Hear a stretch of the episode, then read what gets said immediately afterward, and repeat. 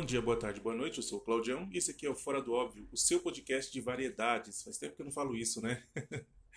agradeço a todas as mensagens, agradeço a todos os feedbacks, agradeço vocês por estarem ouvindo, por estarem compartilhando. Você que quer gravar entrevista, quer mandar mensagem, quer me conhecer, o zap é 968220368 e o Instagram é fora.doóbvio, beleza? Hoje eu converso com o Felipe, gente boa demais, meu brother.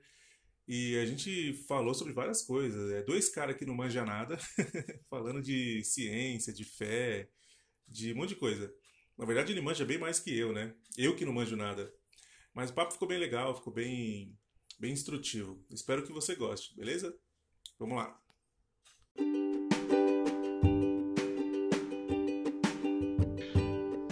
Hoje nós estamos aqui com o Felipe Cruz, do Guarda Cética. Fala, Felipe, beleza?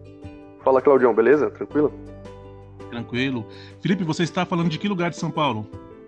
Região metropolitana de São Paulo, chama Francisco Morato a cidade, aqui perto de Caeiras. Longe pra conhece. caramba, hein? Longe. Você estava comentando comigo que você mora, mora na, na Zona Norte, é isso? Isso, Freguesia do Ó, melhor lugar do mundo. Vem pra cá. Ô, Felipe, você é ateu, isso? Exatamente, cara. Isso aí. Certo. É, o Felipe ele tem um podcast chamado Guarda Cética. Eu ouvi lá, inclusive recomendo para vocês, ouvintes. É bem legal, gostei pra caramba do conteúdo. E eu tive interesse de convidar ele para fazer aqui uma entrevista. É, Felipe, você tem. Quer deixar já o seu contato? Se os ouvintes quiserem mandar mensagem ou quiser ir lá conferir seu canal, eu vou deixar aqui já na descrição do episódio, mas fala aí seu contato e fala um pouquinho sobre como você virou ateu. Tá certo. Bom, é, começando pelo contato, eu sou administrador da página 7k.mente no Instagram junto com a minha namorada, uhum. né? E é, vocês podem acessar lá, tem alguns conteúdos. A gente tenta ser o mais respeitoso possível, claro, né? Assim, a gente evita postar piadas, esse tipo de coisa. Tentar focar mais na parte séria da discussão. E a, e a gente é, fez esse projeto aí que a gente tem um podcast publicado em, por enquanto, né? Que é o da Guarda Cética, com o tema da, da história de Deus. Então, é, falar um pouco sobre como eu me tornei ateu. Eu cresci, é, eu cresci é, evangélico, né? Primeiro, primeiro que ninguém nasce evangélico, né? Eu nasci sem religião e me tornei evangélico por influência é, dos meus responsáveis. Bastante uhum. parte da minha família é evangélica, então eu, eu tenho na minha família pastores evangélicos e tal. É, e até os 19 anos, que foi quando eu, eu me mudei, né, para fazer faculdade, me mudei para outra cidade. É, provavelmente por conta da, da, menor influência né, da igreja, eu pude pensar mais sozinho e refletir mesmo o que, que fazia sentido para mim. Tem uma frase que eu, eu, eu refleti bastante nessa época. Hoje em dia eu nem concordo tanto mais com ela, mas quem disse foi o, o escritor Isaac Asimov, né, que escreveu Eu, Robô, Fundação, enfim, entre outros. Ele disse que a Bíblia, propriamente dita, ela é a maior, a maior força para o ateísmo jamais concebida. Eu não concordo mais com ela porque, assim, não é porque. Vamos supor que a Bíblia esteja toda errada, né? Não quer dizer que Deus não existe, tem várias outras religiões. Mas. Uhum. Mas, enfim, o que. Eu levei essa frase comigo porque boa parte da minha influência para longe da religião foi justamente por causa da Bíblia. Então eu, eu sempre fui bastante incentivado, né? Como eu falei, eu vim da, uma vivência é, bem religiosa e evangélica. Então sempre é, costumei ler a Bíblia mesmo, né? E a partir do momento que eu comecei a ler ela sem uma sem uma interpretação forçada ou sem uma influência, digamos assim, eu comecei a ver com outros olhos, né? Então foi assim que eu me eu me eu me tornei ateu. Entendi. Mas é, hoje você é 100% ateu? Nada do que daquele Felipe cristão não existe mais? Você não crê na existência de Deus? Não, crença, crença é zero mesmo. Tem aquela discussão lá, mas você é ateu ou agnóstico, né? Mas na verdade são, são duas coisas diferentes, né? Se fosse colocar do modo mais, mais é, digamos assim, é, como que eu posso falar? O modo mais Uh, fugiu a palavra aqui, cara. mais rigoroso, né? Se fosse, se fosse para colocar uhum. do modo mais, rigor, mais rigoroso, eu seria um ateu agnóstico, no caso, né? Porque assim, eu não acredito, mas eu, é, mas eu assumo, né? Que a gente não tem como saber. Então a gnose está muito ligada com a epistemologia da coisa, né? A gente pode ou não saber o que, que é verdade. Então eu seria Entendi. um ateu agnóstico, mas 100%, sem vestígios de crença. Até porque não tem como saber, né? Tem até um argumento filosófico que comprova que quando você afirma que alguma coisa existe, eu não tenho como afirmar que essa coisa não existe. Não existe, não tem como afirmar isso aí. Tem um argumento, eu não lembro o nome do filósofo, mas eu lembro que eu li a matéria, que até usa o exemplo de um bully no espaço. Você já, deve ter lido já sobre isso, né? Ah, sim, sim. É, essa analogia é bem, é bem famosa. É o bully de chá do Bertrand Russell, né? Ele... Isso, exatamente, exatamente. É sobre, é sobre as Oi? Tem, tem um livro que se chama, é, acho que é Os Demônios que Assombram os Homens. É do Carl Sagan. Carl Sagan, né? Ele é um cara bem não, ateu e tal. Acho que é o mundo assombrado, assombrado pelos demônios, não é? Isso, o mundo, o ou é os demônios que assombram os homens. Não lembro. Enfim, é, é um livro do Carl Sagan. Grande esse livro, certo, eu li esse livro todo. É um livro, acho que é o livro mais ateu que eu já li na minha vida. Mas, cara, uhum. me, abriu, me, abriu, os olhos para muitas coisas esse livro, mas não conseguiu me, me fazer virar ateu. Não consegui virar ateu. É porque eu Sim, também já não, é. é. quando eu li esse livro, e eu não li na intenção de virar ateu, eu li pra, mais para entender o argumento ateu, né? E realmente faz muito Entendi. sentido. Por isso que eu não critico quando alguém fala para mim que é ateu e tal. É, eu entendo que certas coisas é, é, é, complicado, né, de se explicar e tal. Só é, e você buscou apoio na ciência quando você quando começou a surgir essas questões, essas dúvidas e tal? Busquei, sim. Eu acho que é, inclusive, não, não é o caminho que todos necessariamente é, seguem, né? Até porque é muito difícil você classificar ateu como um grupo assim homogêneo, mas como muitas pessoas também, eu, eu busquei um, um reforço na ciência, né? Porque muitas das dúvidas que foram surgindo conforme eu, eu mais li a Bíblia, tinham ligação, por exemplo, com o surgimento do universo, então o surgimento do homem, que são questões atuais, né, relacionadas bastante à ciência. Entendi. E tem uma outra coisa também, né, que as pessoas insistem em fazer esse conflito. A Bíblia não está em conflito com a ciência, né? Tem muitas coisas, inclusive, que a ciência confirma na Bíblia, a Bíblia confirma na ciência. Não existe essa briga, não existe essa treta e as pessoas insistem né, em colocar em conflito, né? Uma coisa que não tem nada a ver. É, então, você. É. Pode falar, pode falar. Não, é, você, você colocou um ponto aí, é verdade. Muitas, existe essa, essa discussão ainda, né? Eu não, eu não diria que a ciência com certeza não é, não está é, assim, discordando da religião. Até porque, assim, tem, tem afirmações, como você falou, da proposição, por exemplo, do chá, tem afirmações da uhum. religião que são infalciáveis, né? E a, a, ciência se preocupa com as afirmações que são falciáveis. Exatamente. E a, e a Bíblia também, em, em muitas coisas, era um livro de. Em muitas coisas ela fala em forma de alegoria, né? É, e fala em forma de parábolas e tal. E ela não se preocupa em ser um livro científico.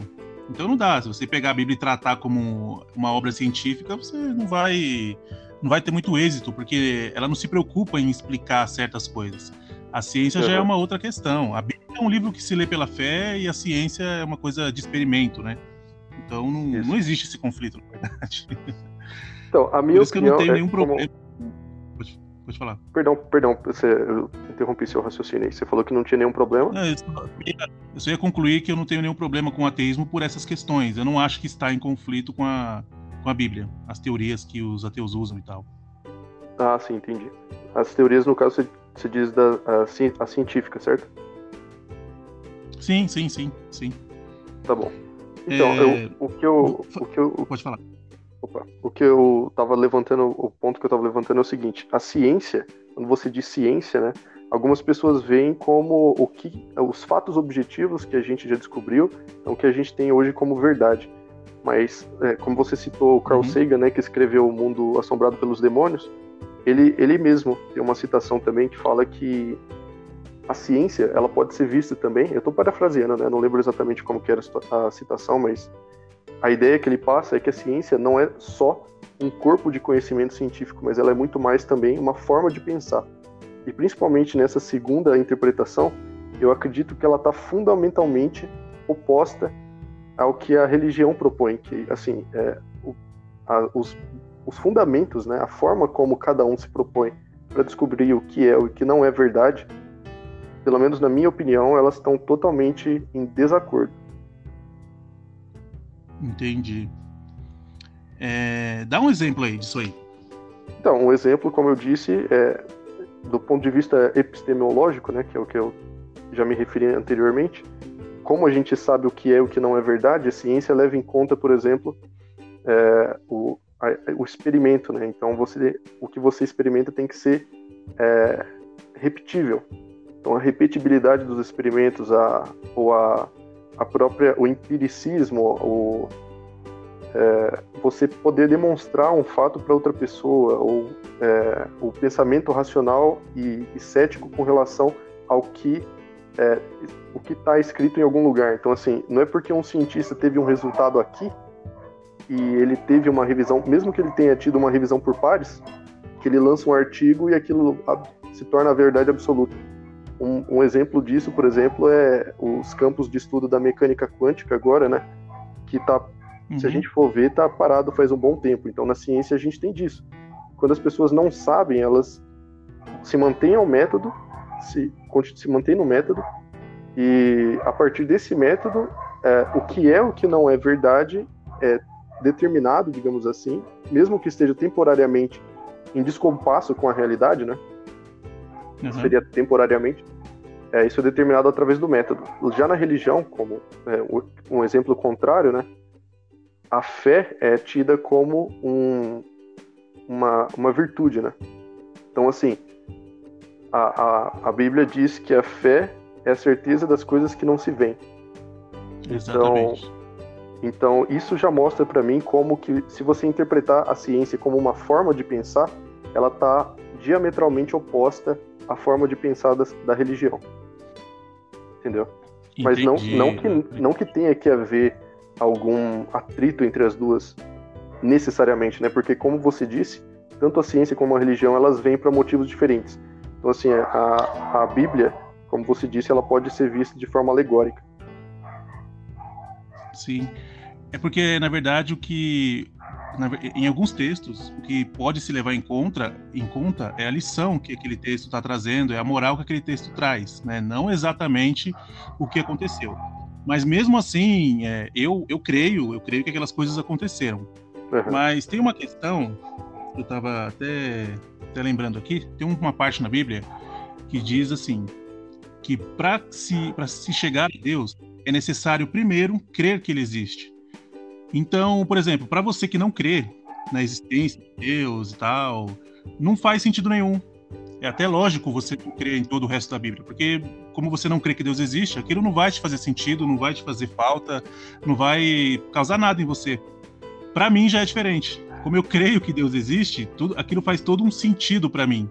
Então esse é o critério básico para você pautar a sua Bíblia, a sua vida de acordo com a Bíblia, crer que Deus existe. Se você não crer que Deus existe, esse livro não é para você. Se você crê que Deus existe, sim, esse livro é para você. Essa, essa... Não, exista, e independente de você crer ou não que Deus exista, é, você, a ciência não está excluída da, do jogo. Você pode, inclusive existem muitos cientistas cristãos e tal. Você pode sim, crer na também crer na ciência, né? Exatamente, sim, com certeza. Tem muitos, principalmente historicamente, né? Quando você pega os cientistas muito importantes como Isaac Newton, metade da vida ele, ele dedicou para teologia, né?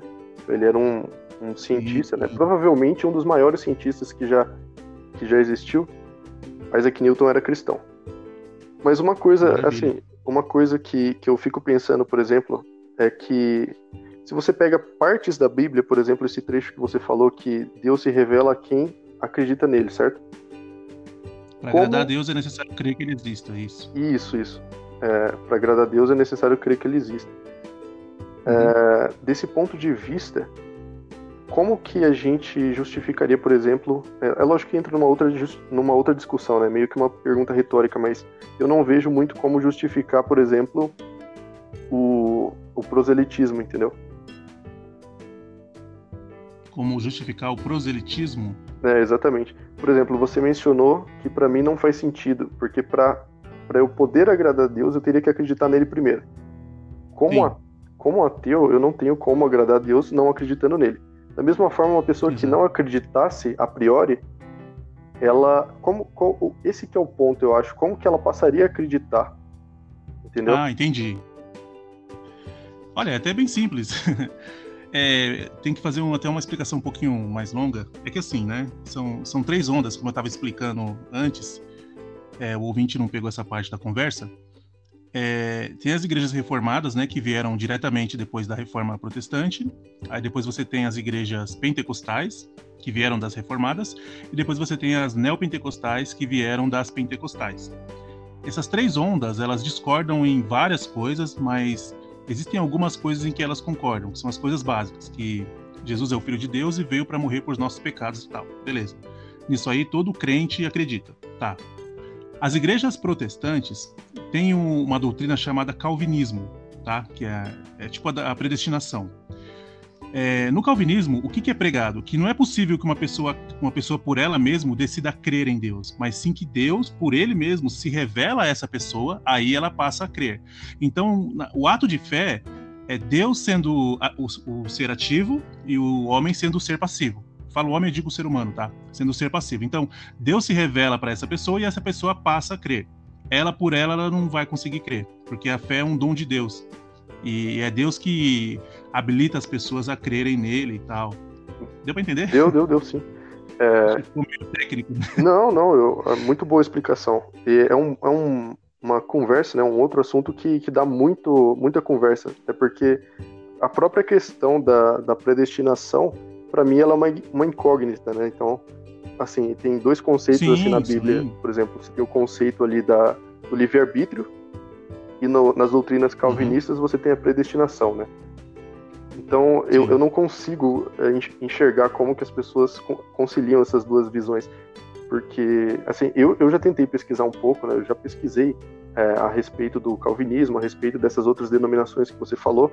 A quadrangular mesmo, ela se, se é, localiza nessa pentecostal, né, que você mencionou.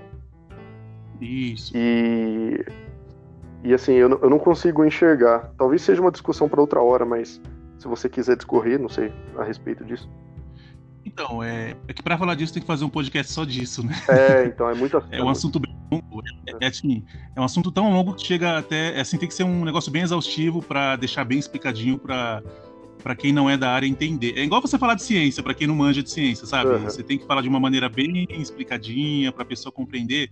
Mas eu, entendo a sua dúvida, é uma dúvida que eu tive por anos, anos e anos, e estudando eu consegui compreender um pouco, né? Que assim, ah, como Deus é soberano sobre todas as coisas, sendo que tem o livre-arbítrio. Hoje eu não acredito mais em livre-arbítrio. Entendi. por incrível que pareça. É, eu acho que nem faz muito sentido a ideia de livre-arbítrio é, na Bíblia, né? Não faz muito sentido. Mas para não ficar você me entrevistando, porque eu que estou te entrevistando. é verdade. Eu queria que você falasse pra gente.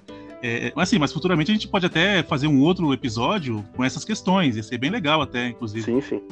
É, queria que você explicasse pra gente como que você crê na. Como que o mundo surgiu na sua visão de ateu? Como que você é, entende isso? É uma, uma pergunta muito importante, né? Eu acho que, assim, eu acho muito estranho quando você chega para conversar para uma pessoa e ela nunca pensou sobre isso. Tipo, imagina, você chega numa pessoa e fala assim: Você sabe como que surgiu o mundo, né? Se a pessoa nunca nunca é, refletiu sobre esse assunto, para mim ela é um, um alienígena, né? Tipo, é um assunto muito interessante. Então, assim, eu pessoalmente não tenho uma explicação minha, né? Eu, eu procuro é, o que, que, diz a ciência, o que, que, dizem os cientistas, e eu procuro assim é, analisar também, né, à medida do possível, com a base no que eu conheço, é, se essas ideias fazem sentido ou não. Então, assim, obviamente, eu chego é, como o universo se desenvolveu na teoria do Big Bang, mas como ele surgiu, como ele veio a existir, ainda não é bem compreendido até hoje. Então, assim, não existe uma teoria científica é, aceita é, integralmente pela comunidade científica que diga de onde que veio o nosso universo, né? O Big Bang é, é meramente uma teoria para dizer como que ele evoluiu. Então, assim, como os cientistas observaram que é, corpos, né, como galáxias, por exemplo, se, se, distanciam uma das outras e quanto mais longe elas estão, mais é, rápido para longe elas vão é, se distanciando. Alguém, uma vez supôs, eu não lembro exatamente o nome, né, mas a ideia tá, envolve cientistas como Edwin Hubble, enfim, é, eles, eles hipotetizaram, bom, se está tudo se distanciando, né, uma vez poderia estar tá tudo junto. E essa é a teoria do, do Big Bang, né? Na verdade é uma grande expansão, né? O Big Bang veio como um nome pejorativo para a teoria. Mas, enfim, essa é a explicação. Entendi. É, você falou aí da sua dificuldade, né, na, na questão da Bíblia. Eu tenho uma dificuldade referente à ciência, que eu vou dizer aqui para você, talvez você até consiga me explicar. Como eu sou leigo assim nesses assuntos de científicos, pode ser que eu esteja falando merda aqui, tá? Não, imagina. Falando coisa errada, você pode me corrigir. É, eu vejo uma contradição na tal da lei da biogênese, que eu não sei se você conhece, deve conhecer, claro. É, tinha um cara, é, é não lembro o nome dele, acho que é Louis Pasteur, não lembro, acho que é uma coisa mais ou menos assim. Uhum. Enfim, essa lei da biogênese ela diz assim que a vida ela só provém de vida, né? Ou seja, um organismo vivo ele só só subsiste através de outro organismo vivo. A, a vida ela não consegue se formar através da matéria. Ela, assim, enfim, é, a vida vem da vida. É isso. E se a vida vem da vida, eu acho que não teria outra explicação para explicar como que o ser humano surgiu, como que o homem surgiu sendo que, sendo que, assim, tinha que ter alguma coisa viva para criar ele. É, deu para entender aí, né? Deu, deu sim. É, é... Eu acho que uma explosão, não, não, não sei, é, sei lá. É... Ah, se deu para entender, explica aí. eu entendi, eu entendi a dúvida. O, assim, eu, eu queria enfatizar para os ouvintes, né, que eu não sou um cientista, né, minha, minha área de estudo é engenharia. Então, tudo que eu pesquiso a respeito da ciência é, como um todo, né, multidisciplinarmente, então biologia, cosmologia, astronomia, todas essas outras informações, eu busco através de livros, através de pesquisa independente mesmo na internet, por exemplo. Existem muitos é, canais no YouTube, enfim, que abordam esse tipo de tema.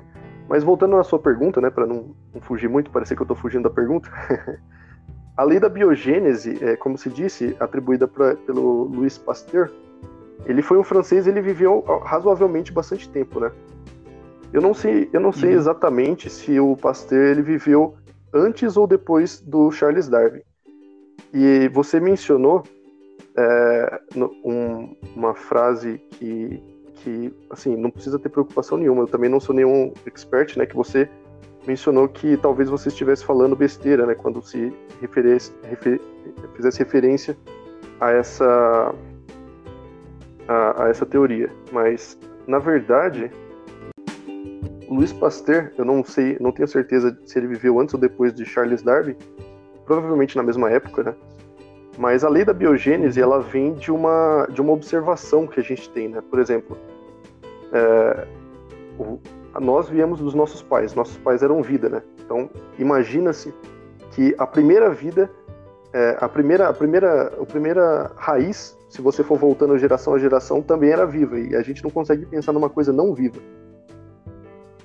Eu acho que um raciocínio parecido é quando você tem, por exemplo, alguns filósofos antigos, o próprio, acho que foi São Tomás de Aquino, algum, algum teólogo assim que é, desenvolveu o argumento cosmológico, né, para a existência de Deus. Então a ideia do primeiro, primeiro movedor, né? Então se você tem que um objeto só entra em movimento se algo o causa, né? Toda, toda, todo efeito tem uma causa. É, uhum. Você tem um, uma primeira pessoa que moveu alguma coisa. Da mesma forma, no campo da biologia, exatamente, o, Pas exatamente. o Pasteur veio com essa ideia da biogênese, né? Com um ponto de vista experimental. E assim, digamos, empírico, né? Porque com base no que ele tinha de informação, a vida só poderia vir através da vida. Um, um, problema com esse tipo de raciocínio é que assim a ciência ela nem sempre é, isso não é, um, um é, não, é, não é uma generalização, mas ela nem sempre está de acordo com nossa intuição. Então, por exemplo, na, na, no exemplo da causa e efeito, né, que eu estava mencionando do São Tomás de Aquino. Hoje em dia, principalmente no que eu, eu fiz referência mais cedo aí sobre mecânica quântica, existem alguns processos que pode ser que ainda a gente não entende completamente, mas aparentemente eles não têm uma causa. Você tem, por exemplo, é, na teoria de campos, né? Que é uma outra.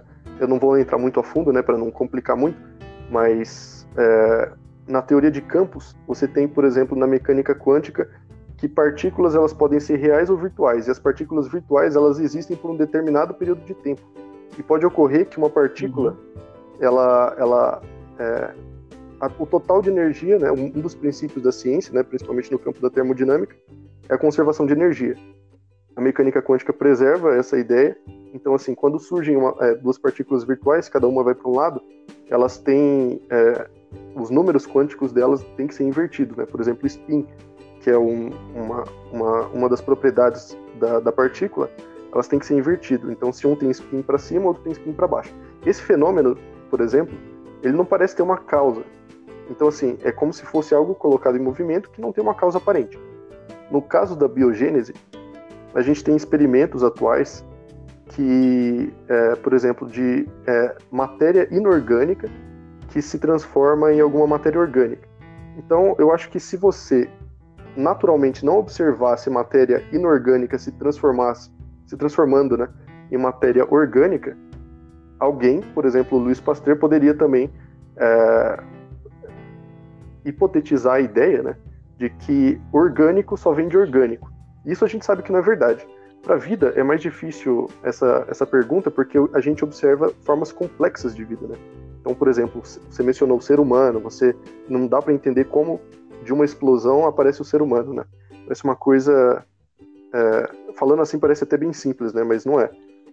E Sim, é extremamente complexo. Na verdade, não precisa nem falar de ser humano, você falar a vida no geral, qualquer ser vivo é um ser muito complexo. Uma outra até dúvida que eu tenho, uhum. não sei se você também tem essa dúvida, se você sabe responder, é, igual, você falou que não é cientista, eu também não sou teólogo não, tá? É, é, assim, sou leigo em tudo. Entendi, entendi. Não, é, a gente vai pesquisando ainda. é, teologia, mas não, não, me formei não. Entendi. O que acontece? É, beleza, teve lá a explosão, gerou o mundo lá e tal. É, a sequência de eventos que foi acontecendo depois disso, cara, foi tudo muito certinho, sabe? É, eu não sei, eu acho que não tem como dar cagada tantas vezes seguidas assim dá a entender que, que houve é, uma coordenação nos eventos que foi direcionando as coisas. Porque era para dar ruim, sabe? A chance de dar ruim era gigantesca, mas é, o planeta Terra, ele, ele tá em um. Ele surgiu em um. É, ele tá em um estágio que é possível ter vida nele e tal, e, e, é o único planeta aqui do nosso sistema solar que tem vida e tal.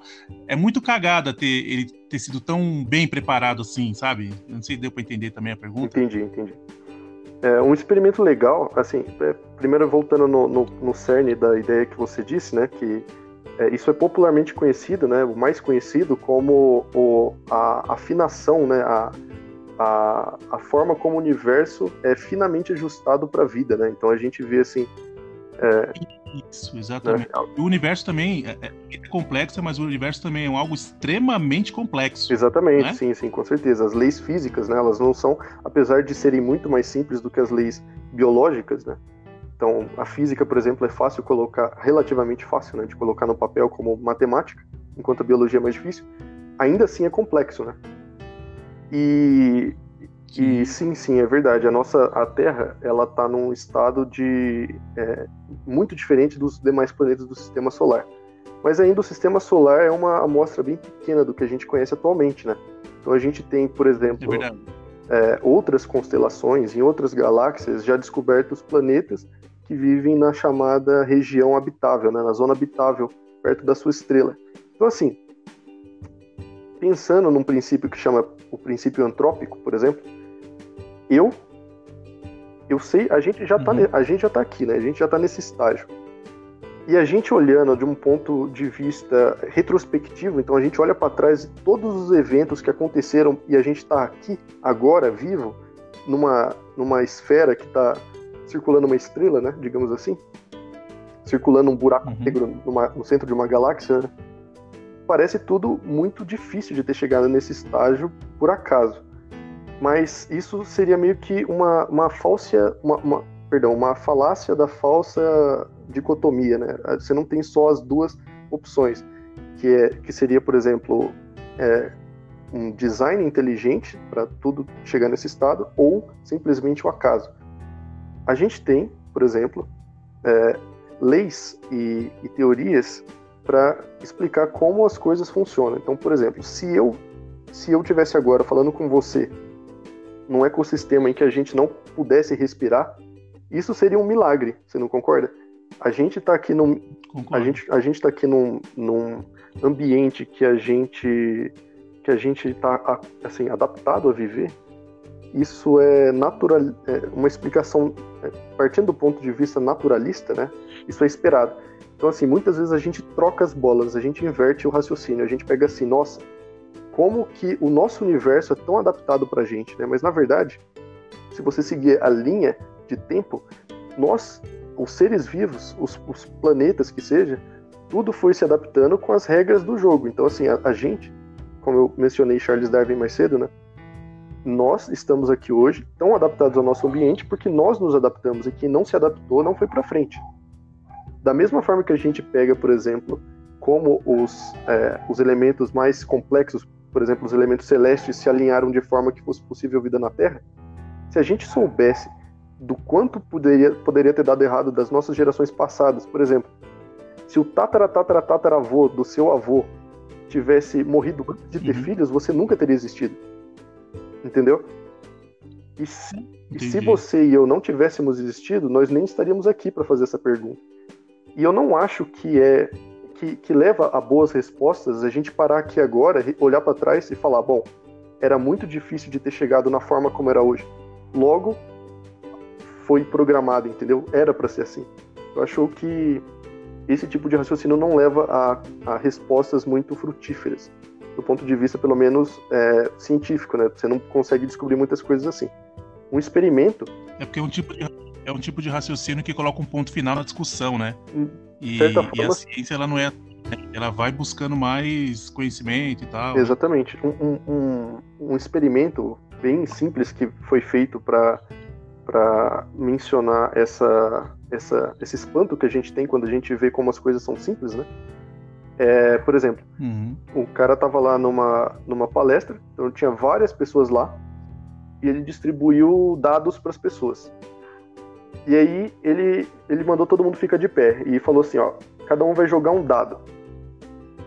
Cada um jogou, Sim. beleza? Ele falou assim, todo mundo que deu seis fica de pé e o resto senta. Beleza, sentou uma galera. Todo mundo que deu seis de novo fica de pé e o resto senta. Porque eles jogaram de novo, né? Duas vezes já deu seis. Ele fez isso mais umas seis vezes, digamos assim. Ficou duas ou três pessoas de pé, no meio daquela plateia gigante. Se você vê as chances daquelas pessoas individualmente terem tirado seis vezes seis, então ela rodou o dado seis vezes, entendeu?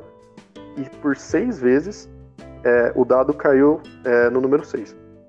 É, para cristão pode até parecer meio herege usar esse número, né? Talvez eu deve, deveria estar usando o número 5. Fala, pô, ateu falando de 666 aqui, o cara impacto. Não, de boa, de boa. Brincadeira. Mas Entendi. entendeu o, como que funciona o experimento? Se você analisar a pessoa que tirou 6 todas as vezes, a probabilidade disso é 1 sobre 6 elevado a 6. É, uma, é um número muito pequeno. Mas acontece. Entendeu? Não é uma coisa impossível, né? Não, não é nada impossível. É, você, você acredita que exista vida fora do, da Terra? Eu acho que ter e não ter, as duas respostas são muito impressionantes, porque tendo dá uma curiosidade, né? Tipo, nossa, como que será que é? E não tendo, a gente pensa, não, cara, peraí, peraí. A gente... Peraí, espera aí, não mete o louco não. Quer saber? Quer saber se você acredita, se você, Felipe, acredita que exista vida fora da Terra.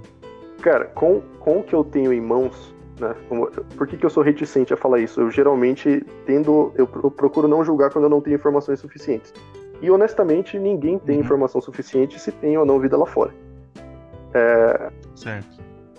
E eu acho, a, a, minha intuição, assim, se eu tivesse um palpite, eu diria que sim. Vida de qualquer forma. Assim, não necessariamente inteligente, você diz, né? É que o que a gente chama de inteligência é, é um argumento só pra gente, né? É, eu acredito que exista, eu acredito que exista viva, é, vida, vida inteligente lá fora. É, por exemplo, ó, a gente pode dizer que formigas são inteligentes. E são, bem inteligentes. Só que é, é um outro tipo de inteligência. É, né? perfeitamente. É, o, talvez e, a palavra que eu tenha usado tenha sido meio errada, né? Ó, eu acho que, eu acho que existe a vida lá fora. E. Só que assim, sei lá, eles devem ser bem mais evoluídos do que a gente, tão evoluídos que não faz nem sentido eles tentar se comunicar com a gente, ou são tão menos não ia fazer nenhum tipo de sentido. Eu imagino, por exemplo, é, nós como seres humanos, nós nos vemos tão evoluídos que a gente não tenta se comunicar com um inseto, sabe? Tentar falar com um inseto, é, tentar adestrar um inseto. Qual que foi a última não vez, Não faz né? sentido. Qual foi a última vez que você se falando Sim. com uma formiga, né? Sim, é, tipo, é assim, beleza, é, a formiga existe, eu tô vendo ela lá, lá embaixo, lá, tá. Às vezes ela não tem nem noção que eu exista, né? Eu sou tão grande, sou tão distante dela, e, e ela não tem essa, essa noção que, que eu tô ali, às vezes, olhando para ela. Uhum.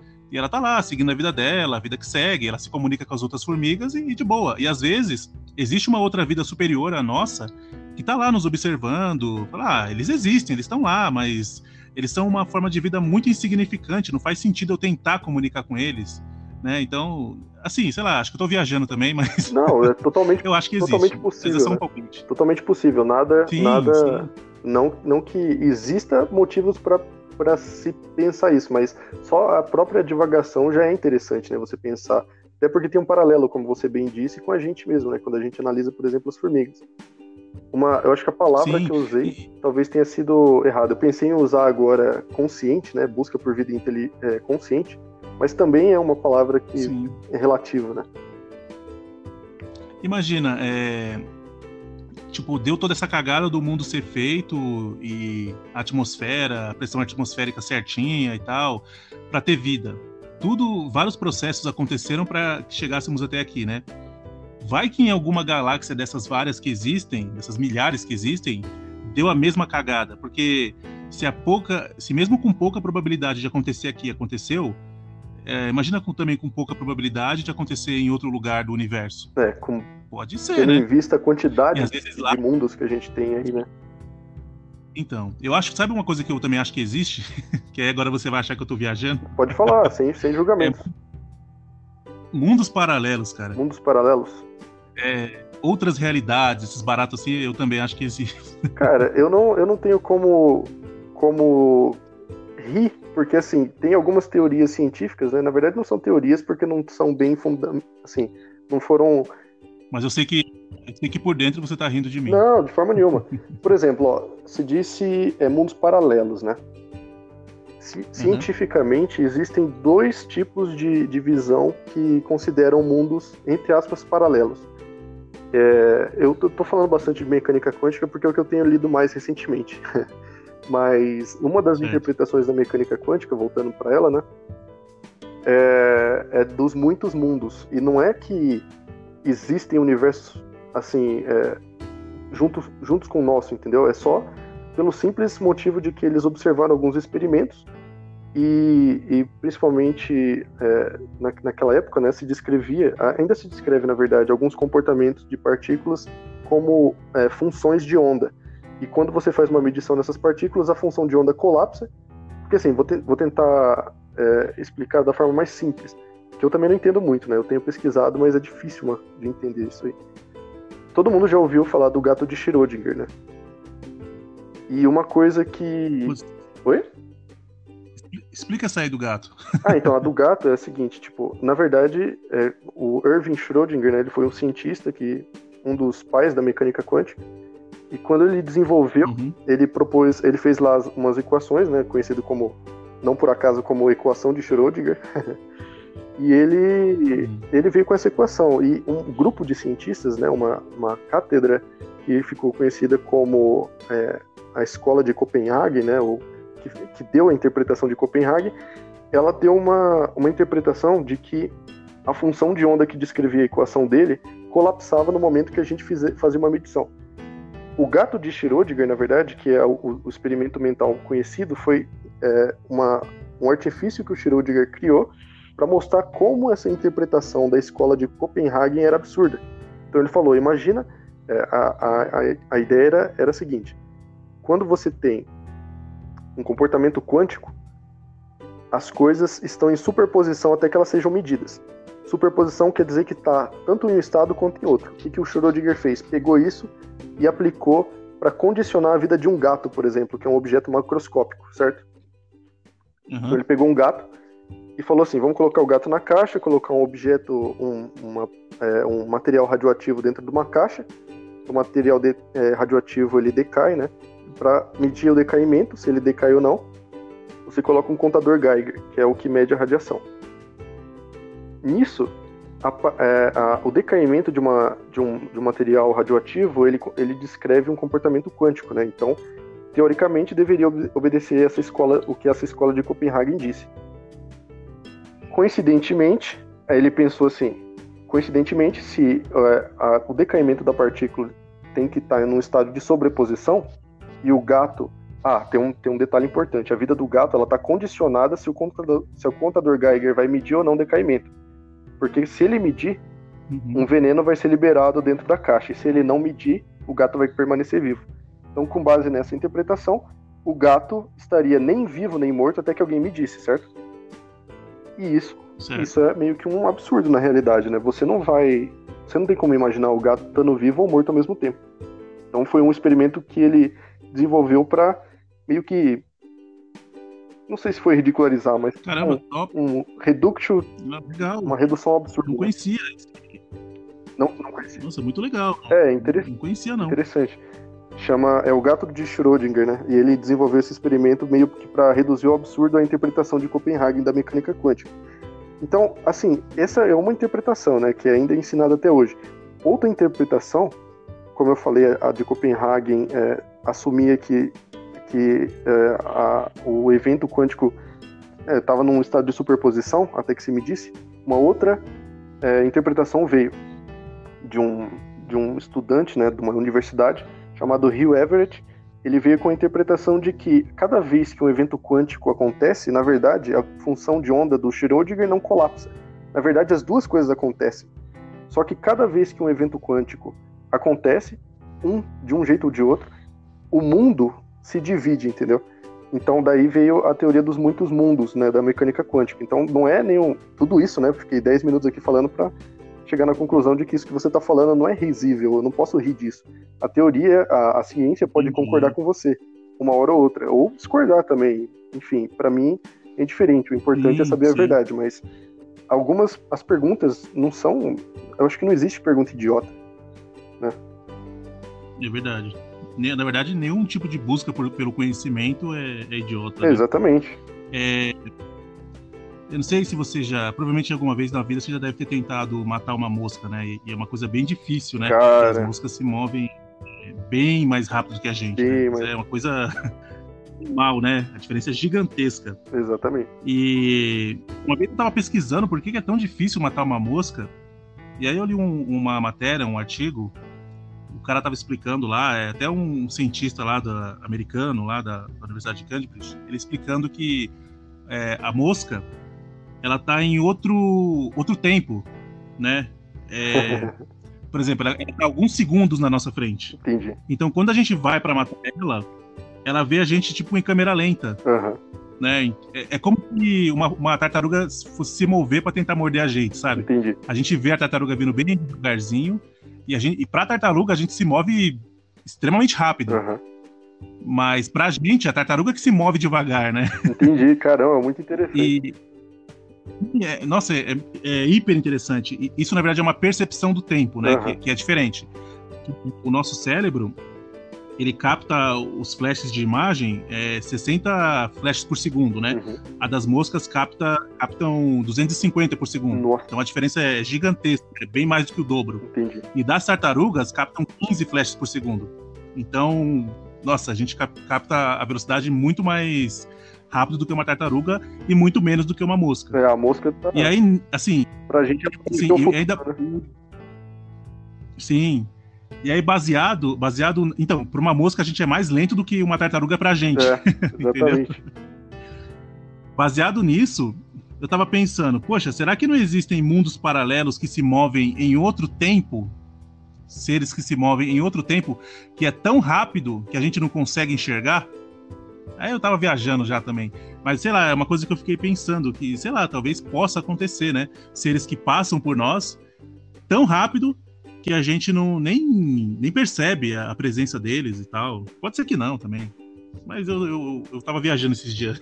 é, é muito legal viajar nessas coisas assim, né? O triste é que a gente talvez não, não saiba de algumas respostas no nosso tempo de vida, né? Talvez ninguém nunca saiba. Mas que é legal, é, né? Ficar pensando sobre essas coisas devagando, assim, né? Algumas coisas fazem sentido, se você pensar bem. No caso de alguns seres que sim. se movem muito rápido, eu acho que alguma coisa a gente deveria medir deles, porque assim, se eles tivessem massa o suficiente, assim, se a gente for pensar bem, existe coisa que passa e atravessa a gente o tempo todo. Existe uma, uma por exemplo, o próprio Wi-Fi que a gente a gente tá não vendo, né? Se você colocar o seu celular, se você coloca o aparelho Wi-Fi na sua frente, o seu celular atrás, o celular capta o Wi-Fi, seja por reflexão, né, quando a onda bate ali em qualquer objeto, mas de alguma forma aquela aquela informação passa por você. Mas é, é interessante pensar isso. Sim, bem legal. É.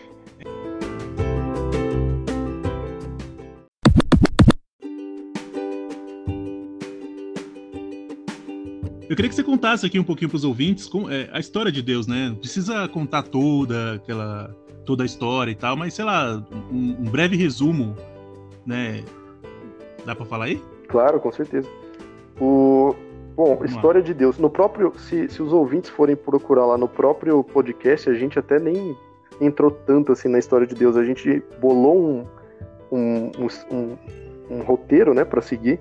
E a gente acabou conversando tanto que nem deu tempo de abordar todos os temas. a gente até correu lá pro último uhum. tema. Mas, mas enfim, a história de Deus é um tema que eu acho muito importante, muito assim interessante também, né? Porque ele aborda várias várias áreas do conhecimento, né? Você tem antropologia, estudos de cultura, estudos comportamentais, psicológicos, eu acho que envolve tudo. E uma coisa que eu acho que tem que ser definida antes de começar esse assunto é qual que se, é, tipo definir mais a pergunta assim, é história de Deus no geral ou história do Deus do cristianismo? Porque elas têm coisas em comum, mas tem coisas que divergem também, né? Putz, não sei. É, ah, é. Uma resposta é que, mais geral, assim, assim né? É, é, melhor no geral, no geral. É que no cristianismo todo mundo conhece, né? No cristianismo já. O pessoal já tá meio no imaginário já. Não, mais ou menos, né? Tem algumas informações que eu acho que não são assim tão divulgadas. Mas, mas se a gente for, por exemplo, na história de Deus, eu acho que assim é, é, muito legal esse aspecto curioso do ser humano, né? Que a gente sempre busca explicar algumas coisas. E uma outra área do conhecimento que faz interface com esse assunto é a arqueologia, né? Por meio da arqueologia, a, uhum. gente, a gente consegue facilitar é, a interpretação e, a, e, o entendimento mesmo de culturas antigas. Então, como que as pessoas pensavam naquela época, né? Como que é, quais as diferenças do pensamento daquela época, bem bem antiga, né? digamos assim, 5 mil anos atrás, qualquer coisa assim, as diferenças daquela época e de hoje. Se a gente for é, analisar a maior parte das culturas, né? Praticamente todas, praticamente todas desenvolveram algum tipo de religião. É, como eu mencionei a arqueologia, né? A arqueologia mostra que grande parte dessas religiões, primeiramente, foram é, politeístas, né? Então, qual que foi a utilidade dessa, dessa nova expressão cultural para esses povos? A, a arqueologia e a antropologia mostra que cada deus, assim como a gente vê muito claramente, principalmente na mitologia grega, né? Cada deus servia para explicar um fenômeno, é, um fenômeno natural. Então você tinha o deus uhum. da chuva, o deus da fertilidade, o deus das colheitas, o deus da seca, o deus da guerra, enfim, deus para todo tipo de, de fenômeno que era observado. Isso, é, como eu, eu, também tinha mencionado, né, o ponto de vista mais psicológico da coisa, eu acho que está muito ligado com a nossa característica de atribuir agência para as coisas. Então, assim, quem nunca o seu celular, por exemplo, eu, eu duvido, Cláudio, duvido que seu celular ou qualquer aparelho que um dia, sei lá, parou de funcionar com você, duvido que você não deu um tapinha no, no aparelho. Já aconteceu ou não? Claro. Todo mundo, né, cara? claro. Todo mundo. Meu, meu, celu meu celular, sei lá. Sim, sim. Tô tentando entrar no YouTube. Daí não entra. fala, caramba, meu, da primeira vez até tudo bem, né? Dou uma reclamada e tal. Mas aí trava de novo, sei lá, acontece qualquer coisa, eu dou uns tapinhas pra ver se vai. Mas se você for pensar racionalmente, não faz sentido, cara, porque o celular não sente e dificilmente um tapa que você der ou jogar na parede, qualquer coisa assim, vai consertar o que tá de errado no seu celular. O fundo, a, a verdade é que a gente tende a, a fazer, é, tornar o celular como se fosse um agente, uma, uma, alguma, como se ele tivesse culpa de alguma coisa, ou se a gente, como se a gente conseguisse causar dor nele, como se fosse é, punir ele por não estar tá funcionando como a gente esperava. Como se ele fosse um ser humano, como né? Se ele fosse um ser humano, exatamente. E esse tipo de agência, ele está presente no nosso comportamento, no nosso psicológico, desde, desde as primeiras expressões culturais nossas. Então, é, isso que eu falei do celular é, uma, é uma, um exemplo bem cotidiano e de hoje em dia, né? Mas antigamente você tinha, é, como eu falei, deuses para explicar por que, que um ano a colheita estava boa e por que, que outro ano não estava boa. Então, assim, ano passado a colheita foi muito boa, esse ano tá uma seca desgraçada. O que, que será que eu fiz, né? O que, que, eu, que, que eu posso fazer para mudar isso? Será que se eu agradar o Deus da colheita, eu posso ter melhores colheitas? Então, assim, era uma explicação. Nossa, foi. maravilhoso. E até hoje o ser humano é assim, né? Até hoje, exatamente. Até hoje. Muito bom. Pode continuar, pode continuar. É, então, entrando agora no, no ponto de vista mais é, cristi cristianismo, né, da, da coisa, é, você mencionou que já está mais no imaginário do pessoal, mas eu acho assim que algumas informações novas, pelo menos foram novas para mim, né, quando, quando eu descobri. Mas, por exemplo, você vê na Bíblia tem bastante referência a, principalmente no Antigo Testamento, né, é, que, que para os judeus é a, a Tanakh, né, a Torá, é, você vê uhum. bastante é, referências a outros deuses, né? Então, nos, nos, nos próprios é, mandamentos, é, você não, não pode ter outros deuses além de, do único Deus, né? E, e, várias outras referências são feitas de forma a, como se fosse possível considerar a existência de outros deuses. Mas, na verdade, aquele, aquele contexto histórico deles, né? Tinha lá as religiões, é, da, acho que é acadiano, não lembro exatamente nome, mas você tinha ali Cananita, vários povos que são descritos na Bíblia, na Bíblia que eles tinham outras religiões. E muitas vezes lá era mencionado Baal, né, por exemplo. Algumas uhum. pessoas uhum. acreditam que a Bíblia é o livro mais antigo de religião. Na verdade, é, se eu não me engano, é o livro dos hindus, né, que são os Vedas, que eles são mais antigos ainda que a própria Bíblia. Mas. Sim, e bem mais. Bem mais, né? Eu, eu não lembro exatamente uhum. do quanto, mas eu lembro de ter visto essa informação. Tem os escritos dos, dos suméricos também, sumérios, né, que fala, hum. sumérios também, que são bem mais antigos, da, nossa, mas muito mais, não tem nem como comparar. Era o início da civilização humana, né, então bem antigo. É, exatamente, antigo, exatamente, era nesse ponto que eu ia entrar mesmo, não sei se, talvez então não seja uma informação nova para você, né, mas muitas das histórias que estão na Bíblia já foram encontradas nessa, nesse livro, então, que, é, que foi a epopeia de Gilgamesh, Gilgamesh, né, que foi um dos um dos livros que se recuperaram da se recuperou da, da cultura suméria, mas nele a gente vê traços de, de como o Deus da Bíblia surgiu, né? Então, por exemplo, é, existem, não é um consenso, obviamente, né, mas alguns estudiosos da Bíblia dividem alguns é, autores da Bíblia, né? Acho que eu não, me, eu não me lembro exatamente dos nomes, eu acho que é J, E e outra coisa lá, P, sei lá mas cada um tem uma, uma característica, ele foca mais especificamente em um aspecto de Deus.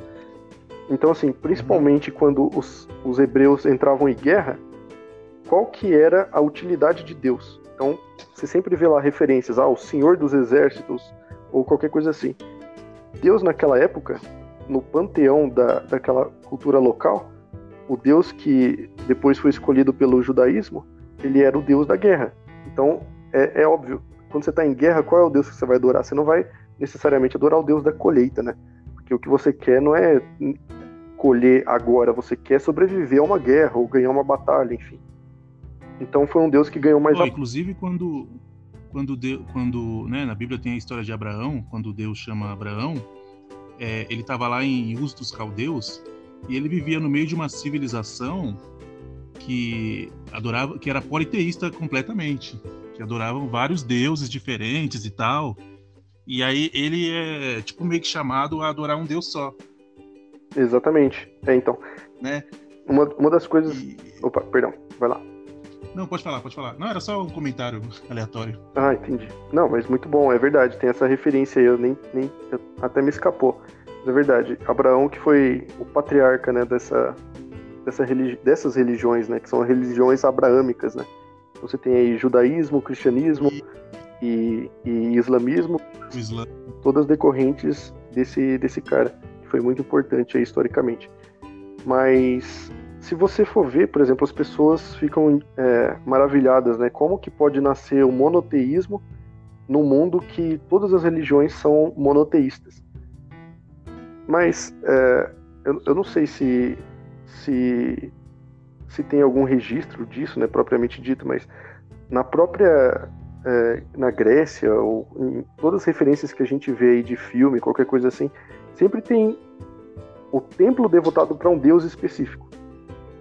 Então, assim, você tem os sacerdotes daquele deus. Em determinados momentos, uhum. pode ser que um deus tenha um apelo maior do que o outro. Então, os sacerdotes daquele deus vão ter mais voz. Não, não sei se é não, comprovado mas... historicamente, mas tem, por exemplo, os tem profetas uma... surgiram, né? O Isaías, é, Samuel, enfim, os, os, grandes profetas, eles eram justamente profetas de é, Javé, né? Yahweh, que, que era o, mais perto do original, enfim, eles, eles tiveram mais apelo nessas épocas de, de guerra. Então, assim, esse apelo era sempre meio que vinha com uma, um fundinho ali de ameaça, né? Tipo assim, ó, vocês não estão escutando o Senhor dos Exércitos, por isso aconteceu tal coisa. Então vamos para ganhar a guerra, é esse Deus aqui, ó, a gente tem que adorar. Então, tipo, de novo a gente vê a, a, o aspecto psicológico atrás da, da, da manifestação cultural né, de um povo.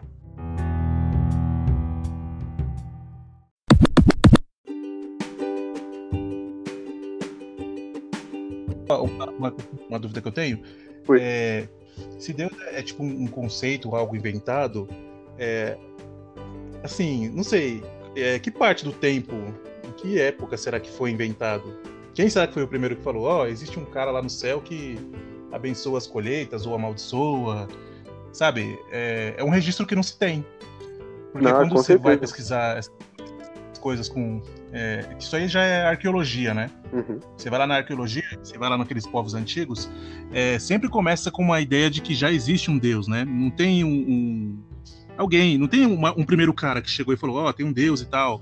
É sempre uma civilização que já acreditava nisso, né?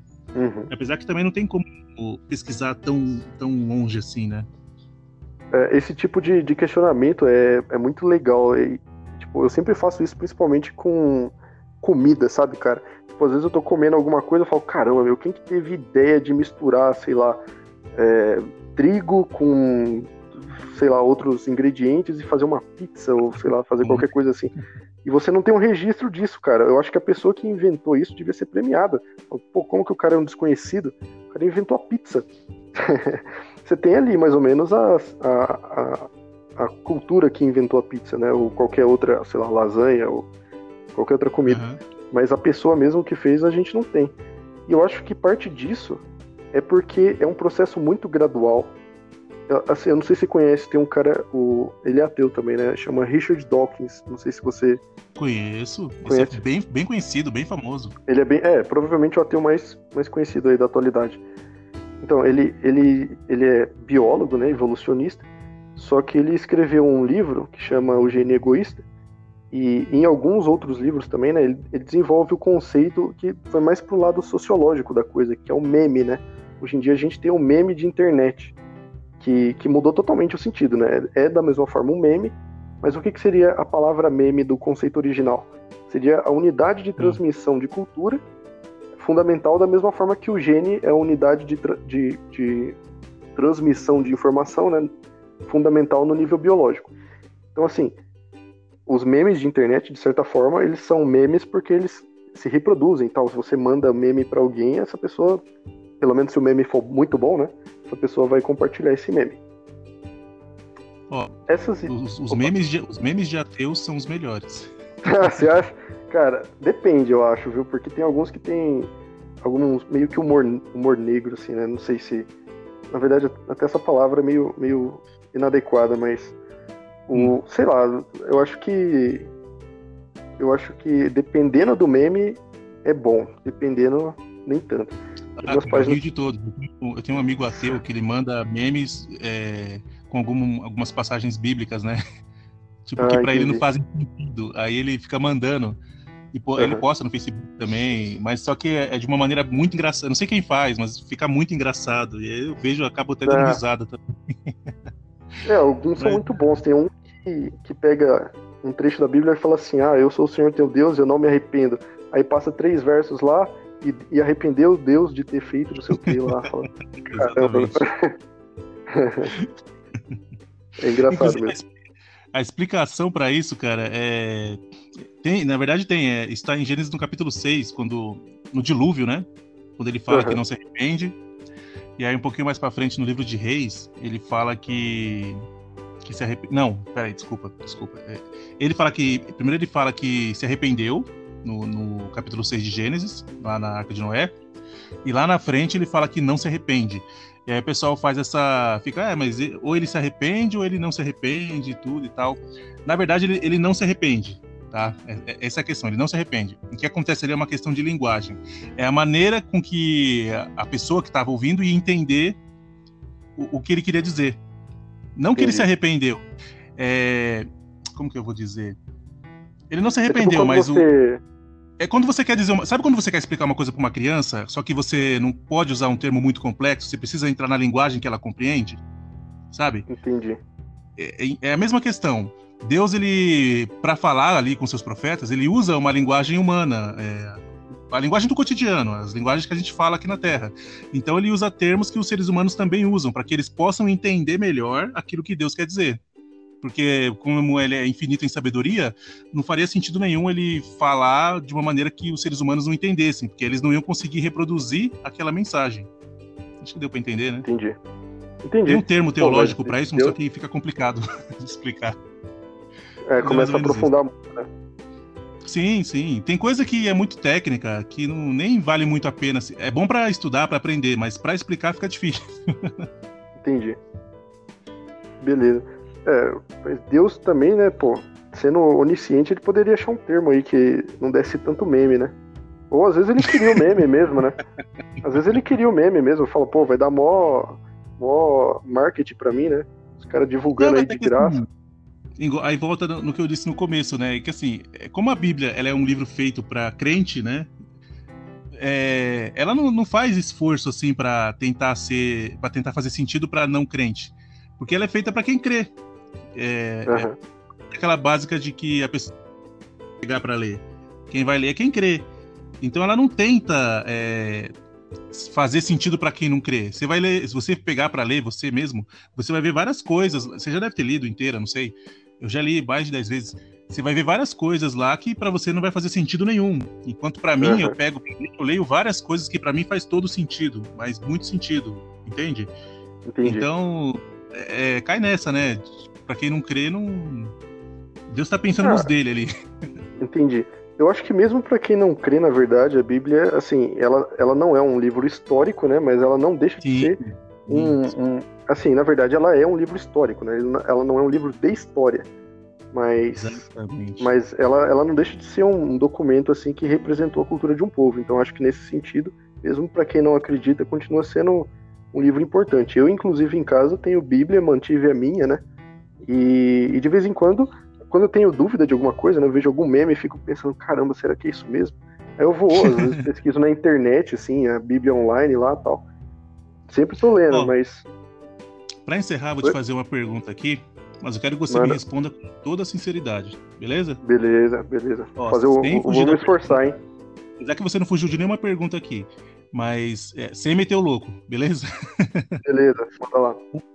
É, nós, seres humanos normais, que somos crentes, uhum. é, a grande maioria do mundo, né?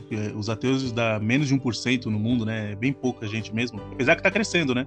Tá crescendo, tá crescendo. Dependendo do Nossa. país, chega mais de 20% aí. Caramba, sério? Tem algum país que chega? Cara, tem. Ah, principalmente lá na Europa, a galera tá secularizando bastante. Mas perdão, tô, tô atrapalhando a sua pergunta aí. Continue aí. Tá, vamos lá. É, no, a nossa moral, ela é uma moral judaico-cristã, né? Então, tudo que, tudo que a gente crê, que a gente ensina nossos filhos, a nossa, esse negócio de você ser educado, você não fazer para os outros aquilo que você não quer que faça para você, é um conceito que vem ou da Torá ou da Bíblia, né? Judaico-cristã. É, como você é ateu, da onde vem a sua moral? Eu sei que você era cristão e depois virou ateu, mas hoje, hoje, da onde você tira a sua moral, já que você não crê nesse Deus judaico-cristão? Cara, o único problema que eu vejo na sua pergunta é que no começo. É, na verdade, dois problemas, mas eu vou por partes. Ó. No, no começo você falou pra. In... Peraí, eu não tô considerando você uma pessoa imoral, tá? Não, eu entendi, é, entendi. entendi. moral, eu quero saber de onde vem a sua moral, no que você sim, se baseia. Sim, sim. Não é a Bíblia, certo? Uhum, certo, certo, certo. Eu só, eu só ia falar que você colocou para encerrar, mas essa pergunta, cara, eu acho que a gente pode até fazer um outro podcast sobre ela, porque so, a, a, o debate sobre a moralidade, né, se ela objetiva, uhum. se ela é, se ela é, digamos, é, absoluta ou, ou, relativa, enfim. É, ela é, uma, é um tema de muita discussão. Mas como você disse para eu não não fugir da pergunta e não, enfim, responder de vez, eu diria que a própria premissa que você adotou na sua pergunta, eu não concordo com ela, porque você disse que esses valores são judaico-cristãos. E assim, isso é difundido em larga escala. Todo mundo sempre fala isso, sempre repete isso. Mas se você pensar bem, cara, por que, que outras, outras é, culturas que nunca tiveram contato com a, a cultura judaico-cristã ou com a moral judaico-cristã desenvolveram as mesmas, os mesmos conceitos morais, entendeu? Então, assim, é, só para deixar a resposta mais completa, né? Às vezes as pessoas, é, quando tem um debate entre um, um cristão e um ateu, ou teísta e ateu, enfim, o, o cristão ou o teísta assume é, imediatamente que o ateu tem uma visão de mundo de moral relativa. De uhum. fato, essa é, esse é o meu ponto de vista, mas nem todos os ateus pensam assim. Sam Harris, por exemplo, que é um ateu bem é, eminente, né? Ele, ele, ele defende no livro dele, que chama, é, eu não sei exatamente a tradução para português, mas chama Moral Landscape em inglês, que é tipo horizonte, horizonte moral, né? Uhum. Ele tenta abordar como que a moral pode ser explicada objetivamente pela ciência. E assim, nesse livro ele dá muitos bons argumentos, mas eu não concordo. Eu acho que assim, a, o meu ponto de vista é assim, não é porque todo mundo, vamos, vamos lá, civilizações diferentes chegaram na mesma resposta acerca de assassinato, por exemplo, certo? Se você coloca 100 civilizações, eu não tenho medo de supor que as 100 civilizações vão supor que assassinar é errado. Porque a, a própria civilização ela não vai subsistir se ela considerar como certo. Se o, se o assassinato, por exemplo, for considerado, que é um, um exemplo mais drástico né, da moral, a gente pode uhum. falar aqui sobre exemplos mais brandos, mas é, assassinato, por exemplo, ele, ele, ele prejudica a subsistência de uma, de, uma, de uma sociedade. Mas eu não acho, isso é opinião minha, e eu tenho os meus argumentos para defender. Eu não acho que porque todo mundo concorda acerca de uma coisa, aquela coisa, o objeto de, de, de concordância, ele, se, ele passa a ser objetivo. Então, por exemplo, vou dar um, fazer uma analogia aqui. Vamos, vamos comparar, por exemplo, o que, que as pessoas acham nojento, vai. Essa o ouvinte vai, vai até querer sair do negócio agora, mas vamos supor lá, vamos lá. Vômito, vai. Se todo mundo imaginar vômito, todo mundo vai achar nojento pra caramba. Certo. Mas mesmo que todo mundo concorde que o vômito em si, ou qualquer, sei lá, excremento humano ou de outro animal é nojento, essa sensação não faz o objeto em si ser nojento intrinsecamente, porque você tem, por exemplo, outros animais ou outros seres pegam aquilo como substrato e como alimento, certo? Certo. A nossa, a nossa sensação, ela vale pra gente. É, então, assim, é, o ponto, na verdade, é esse. Não é porque todos concordam que o resultado, a conclusão, ela é objetiva. Da mesma então, forma, você falou. De, questão de ponto de vista, seria isso? Talvez ponto de vista, mas eu diria mais na linha do Sam Harris que é existe um motivo para as pessoas pensarem assim, entendeu? Então é muito mais útil existem algumas ficções que são realmente úteis. O Sam Harris, por exemplo, ele usa a analogia da, da, arma, né? Lá nos Estados Unidos é muito popularizada a arma. Todo mundo que tiver o a, a porte a posse pode ter acesso. Mas o que ele fala é assim: se você pega uma arma na sua mão, você não vai tratar ela como se ela tivesse descarregada. Então existe um mito que você cria de que a arma está sempre carregada. Por mais que você abra ela, cheque lá a agulha, vê que não tem bala nem no pente nem na arma, por mais que você tenha certeza absoluta racionalmente que a arma está descarregada, você nunca vai apontar ela para uma criança ou para sua mãe, enfim. Essa, essa ideia, ela não é, ela não condiz com a realidade, mas ela é uma, uma abstração ou uma ficção que é útil, dependendo do contexto. Da mesma forma, a moral, eu acho que ela, ela serve para ser útil para a gente como sociedade. Então, assim, do ponto de vista utilitário, algumas, algumas conclusões sobre a moralidade não são úteis entendeu? Elas, elas são é, contraproducentes do ponto de vista como sociedade. Então, é, sociedades diferentes chegam na mesma resposta. Eu, como ateu, eu não preciso, é, eu falo isso com segurança, eu não preciso de uma moral judaico-cristã, porque eu acredito que sem a Bíblia e sem esses ensinamentos, eu posso chegar nas mesmas respostas. Perdão, engoli um bicho aqui agora. Ó Deus evitando que eu fale mal, hein? Brincadeira. Entendi. É, assim, ó, é, é, basicamente você quer dizer que mesmo é, vai, antes da Bíblia existir, é, isso que nós chamamos de moral judaico-cristã e já funcionava muito bem. Né? Mesmo sem ter um legislador que seria Deus, no nosso caso. E que, apesar eu que é uma digo... por exemplo, se você, até nessa, nessa sociedade que a gente vive, se você não se adaptar a essa sociedade, é, você morre, né? É, Essa sociedade que tem regras. Se você é, desobedecer, por exemplo, a regra de, de que você não pode sair matando os outros, você vai lá e pega e começa a matar as outras pessoas, ou vão te matar, ou você vai ser preso, enfim, vai sofrer as consequências, né? E isso acho que acaba também guiando o comportamento das sociedades, né? Tanto para históricas sim, quanto sim. as. Exatamente, é. Não, eu, eu tô totalmente de, de acordo. Eu acho que assim, eu não sei se vai ser para sempre assim, né? Mas o homem, pelo menos até agora, ele precisa mesmo de regras, porque senão a gente vai para um estado de maior entropia, né? A gente é o contrário. A gente vai para a gente parte para desordem quando a gente quando a gente não tem regra. Mas na, na verdade é, é, porque a gente está seguindo o, contrário, né? Da física, a gente está tendendo para menor entropia do ponto de vista é, é, organizacional. Mas é, o, o que eu quis dizer, assim,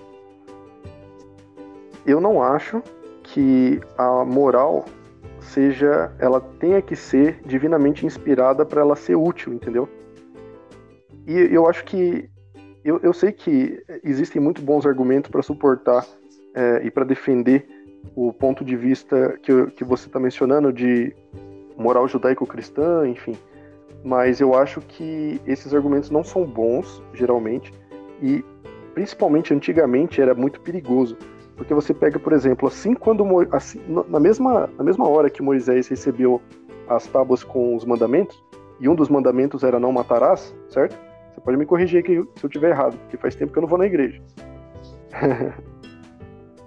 é isso mesmo, né? Então, quando Moisés recebeu as tábuas lá, ele é, ele estava escrito não matarás, mas aí ele desceu do monte, viu que o povo estava adorando um bezerro de ouro e Deus falou o que para ele? Deus falou mata. Então assim, mesmo a moral judaico-cristã, ela parece relativa, mas relativa ao que Deus diz. E aí você entra em alguns paradoxos. E agora, o que é bom é bom porque Deus diz? Ou quando Deus diz passa a ser bom, na verdade aquilo sempre foi bom? Como que funciona? Entendeu? É verdade. Então, é, eu, peguei, eu peguei esse ponto aí Faz específico, muito... que é o que mais eu, eu acho que é o melhor exemplo dentro da Bíblia. Que, porque Deus acaba de falar para Moisés que não pode matar, e Moisés vai lá e fala para cada um matar seu irmão, irmã, mãe. Se ele tiver adorado o bezerro, é para matar. Então, assim, eu não vejo isso como uma moral que eu queria na minha sociedade, entendeu? Eu queria, eu prefiro muito mais uma moral que seja discutida, e a gente concorde, bom, isso aqui é bom para você e para mim. Assim a gente chega no melhor, no melhor dos mundos para todo mundo, entendeu? Acho que é assim que funciona, na verdade, a democracia. Que é muito mais problemático se você pegar e digitar ali como Então, mas Mas a. Uh, é, essa moral aí que você falou, que Deus falou para não matar, e depois ele manda matar. É claro, você já leu a Bíblia, né? Você sabe que isso aí é, era para aquele Mas tempo, naquele determinado separar momento. em tempo né? também relativiza. Mais pra frente. Mais pra frente. Ah, Oi? perdão, eu, eu tinha dito que você separar. Você se... É, desculpa. Oi? Não, cortou aqui. Cortou aqui. Ah, eu, eu é, disse que condicionar a moralidade a um tempo específico, mesmo que seja é, uma cultura totalmente diferente, ainda assim você está relativizando a moral, entendeu? É isso que é o meu ponto. Você não consegue fugir da rel relativização. Ah, e a gente não precisa ter medo da relativização, ela não leva entendi. necessariamente ao caos. A gente pode discutir e chegar na conclusão do que, que é melhor pra gente.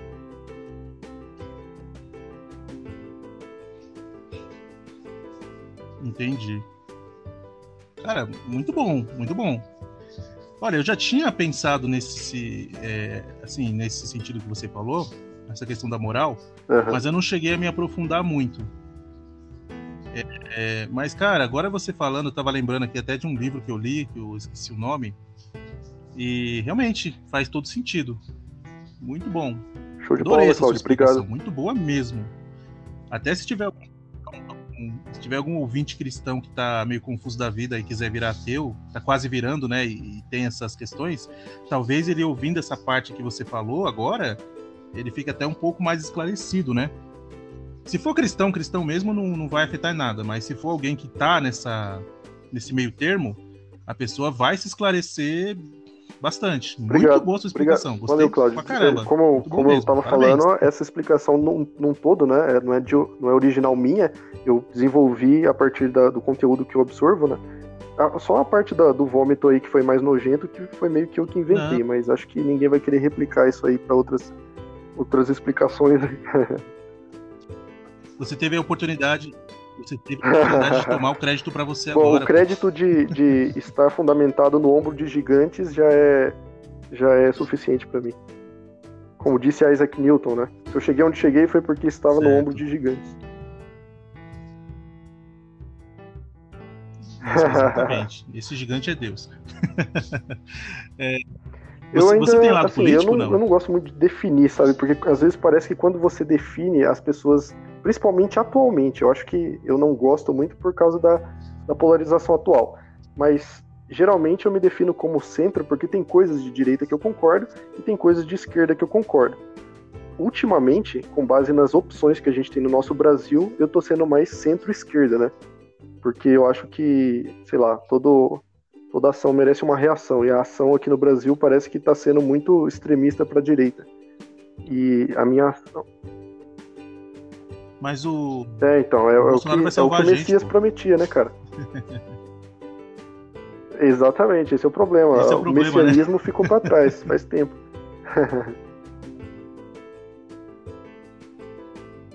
Entendi. É, Felipe, para encerrar aqui a, a, entrevista, eu queria que você indicasse para os ouvintes um, um livro, livro, e uma série. Uma série. Beleza. Bom, deixa eu pensar aqui no que, que, eu, no que, que eu fiz referência. Eu fiz referência ao Carl Sagan ah, um livro que, que eu achei muito bom é que assim, ele é meio antigo. A linguagem, talvez, dependendo da tradução, seja, seja um problema, mas como vocês imagino que estejam acostumados a ler a Bíblia, e a Bíblia tem uma linguagem parecida, assim, tipo, de tu, né, voz, enfim. Dependendo da tradução, talvez seja mais atual, mas é o livro do Bertrand Russell que chama Ensaios Céticos. Ali eu, eu, eu resolvi indicar esse livro porque ali ele, ele mostra um pouco né, de como funciona o pensamento cético exemplos de quando ele não foi usado na política, enfim, no contexto da época dele, que foi no século passado, né? Eu acho um livro muito bom. Com relação à série, agora fazendo menção ao Carl Sagan, recomendo que vocês assistam Cosmos, que é uma série muito legal que aborda várias áreas do conhecimento, desde a origem do universo, origem da vida, é, pega também aspectos sociológicos, enfim, de várias civilizações e tem muitas histórias que são assim enriquecedoras para a vida, sabe? Quando você ouve a história de algum cara lá que eles falam, enfim, história do Jordano Bruno, Isaac Newton, Kepler, como que essas pessoas pensavam. É, assim, só para não assustar também o pessoal, não é um seriado sobre só sobre ciência pura. Ele é um seriado muito divertido. Enfim, fica aí de recomendação pro pessoal. Certo. Muito bom, hein? Esse seriado aí tá na Netflix tava... ou no Amazon? Quando eu assisti, Essa... o Cosmos. YouTube, né? é que tem o Cosmos original, que foi feito pelo próprio Carl Sagan, ele mesmo lá falando. E tem o mais recente, que foi feito pelo pupilo dele, né? Que é o Neil deGrasse Tyson. É... Quando eu assisti, ele tava na Netflix. Uhum. Mas o do Carl Sagan eu sei que tem no YouTube. O do, o do Neil deGrasse Tyson eu não tenho certeza se ainda tá disponível na Netflix. Mas enfim, é, procurando na internet você acha fácil. Beleza? Entendi. Ah, tranquilo, de boa. Maravilha. É, escolhe uma, uma música, música pra tocar no final ah, do episódio. Pergunta, deixa eu pensar aqui. Tem que ser música boa, com certeza. Deixa eu ver, mandar um pagode, zoeira. Uhum. Não, deixa eu ver. Eu quero. Você sabe. Bota aí. Bota aí. Ó, você pode cortar essa parte que eu tô meio reticente, que pensar numa música assim de brate pronto. Não, eu vou deixar. Não, essa parte eu vou deixar para os ouvintes verem com música. você é indeciso. Se fosse ao vivo, se fosse ao vivo, dava para os ouvintes um pagode mesmo, sugestões pô. aí, né, cara? Bom, vai, eu vou. Eu tô, eu tô vendo aqui um, um disco aqui. Coloca aí, é, Metallica, Enter Sandman. Tem até uma oração no meio da música, por isso que eu achei interessante. Beleza? Ah, legal. Você acha que você. Eu vou colocar essa música um pedacinho no começo Beleza. da entrevista e um pedacinho no, no final. Você acha que você, algum dia na sua vida, vai voltar a ser evangélico? Ou você acha que não? Que a tendência não, é você ser cada, cada vez mais ateu? Não é ser mais ateu, né? Mas a tendência é permanecer como eu tô mesmo. Assim, eu acho que a, o benefício da, da crença é o convívio social, né? Isso às vezes faz falta. Porque, tipo, o convívio da igreja, né? É, é mais mas de, de relação à crença, com certeza não. Para ser mais humilde, vai, eu não vou falar com certeza. Eu vou falar o que eu penso. Eu acho que não. Entendi. Eu não vou ser humilde Beleza. aqui, eu vou falar. Eu fica, nunca vou virar. À vontade. É. eu não sei o dia de amanhã. Acredito que eu nunca vá virar ateu, né? Quem Mas sabe, né? Vai saber, né? então é isso. Muito obrigado por essa entrevista. Não foi nem uma entrevista, foi mais um bate-papo. Legal, né? legal pra hora. caramba, Cláudio. Estou? E eu agradeço pelo convite aí. Um, um abraço para você, para todos os seus ouvintes. Espero que eu tenha sido mais respeitoso possível, bem claro. E se vocês tiverem qualquer dúvida, podem mandar mensagem lá na, na nossa página. É, tem o meu nome aí também, né? Felipe Henrique Cruz. Então, se vocês acharem meu Instagram também para mandar alguma mensagem no privado, pode mandar. Estamos à disposição de vocês, beleza? E sejam sempre bem-vindos. Sejam sempre bem-vindos ao Maravilha. nosso canal lá. Maravilha, muito obrigado. E obrigado você, meu querido ouvinte, que acompanhou até aqui. Cara, não e tem. Até o Palmeiras tem Mundial, Felipe? É, então. Nunca terá, né? Você, você tem eu fé no Mundial do Palmeiras que vai acontecer? No Mundial do Palmeiras, cara.